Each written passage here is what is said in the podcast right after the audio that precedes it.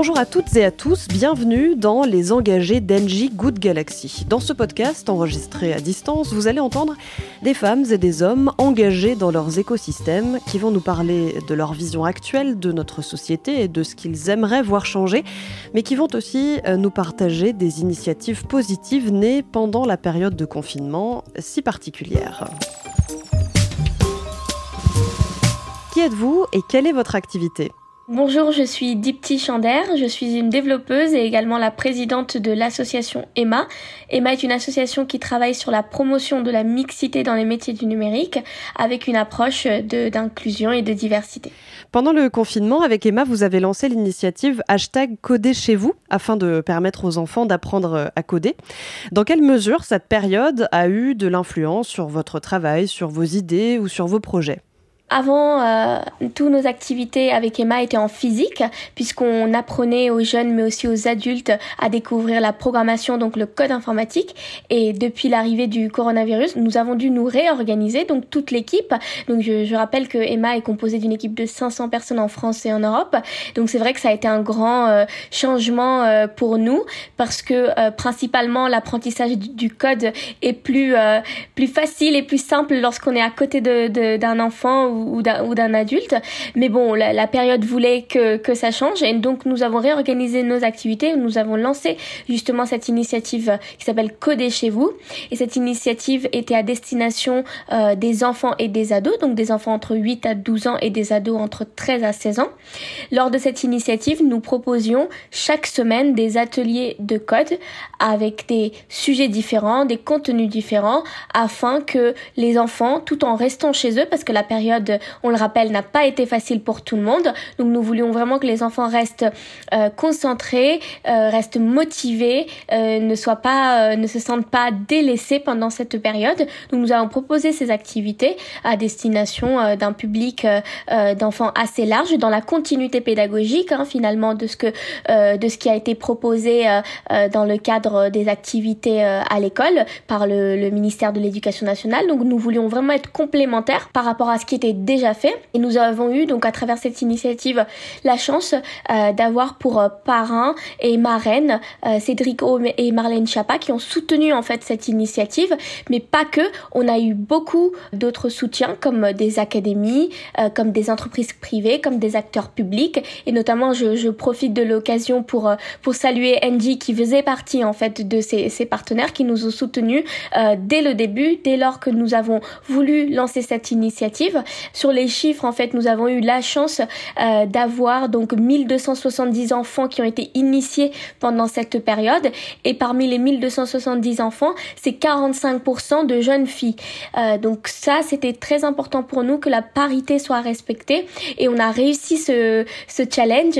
On ne le pensait pas au début. On pensait que ça allait être difficile d'attirer des filles à distance et que euh, déjà que en, physique, c'est compliqué de d'augmenter le pourcentage de femmes dans la tech on, le sait, hein, la situation de la tech aujourd'hui, c'est majoritairement dominé par les hommes, mais c'était un challenge qu'on s'était qu'on s'était donné et qui, a finalement euh, fonctionné et, on en est ravis. Alors justement, on parle de euh, votre euh, initiative, mais en lien avec votre activité et vos sujets de prédilection, à savoir l'empowerment des femmes, est-ce que, euh, Dipti Chander, vous avez repéré pendant la période qui vient de s'écouler des initiatives solidaires, environnementales ou sociétales qui vous ont particulièrement marqué?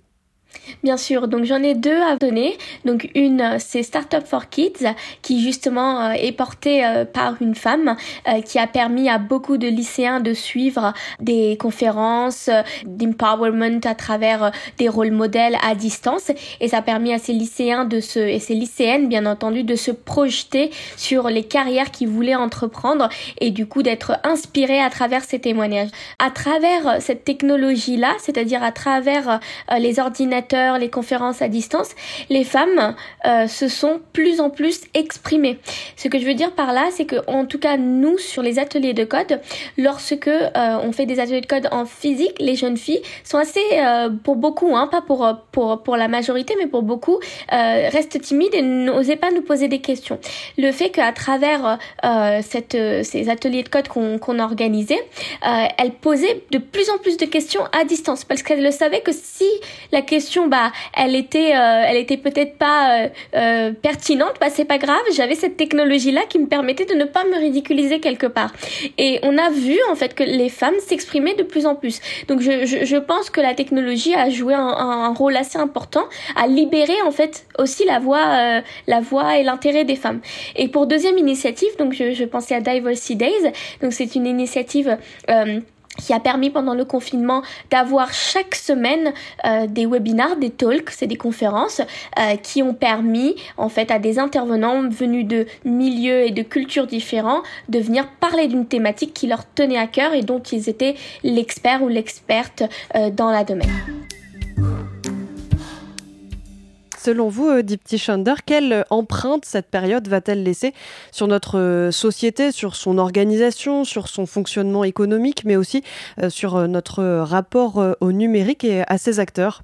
Je pense que cette période a été quelque part une période qui va changer beaucoup de choses. Donc moi, je parlerai plutôt en termes d'éducation, puisque je pense pas qu'avant le Covid, on aurait pu penser qu'on peut faire euh, apprendre à des milliers, des millions d'enfants l'informatique, euh, euh, les, les, sciences, le français, l'anglais, etc. Tout type de matière à distance. On, on l'aurait peut-être pas forcément pensé. Et je pense que là, on a pu à travers cette cette période le démontrer que la technologie a une puissance, a une facilité à émettre des informations dans le monde entier.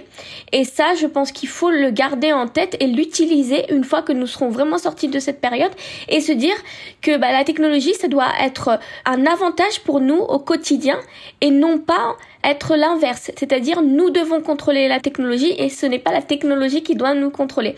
Et bien entendu, utiliser cette technologie pour faire du bien autour de nous.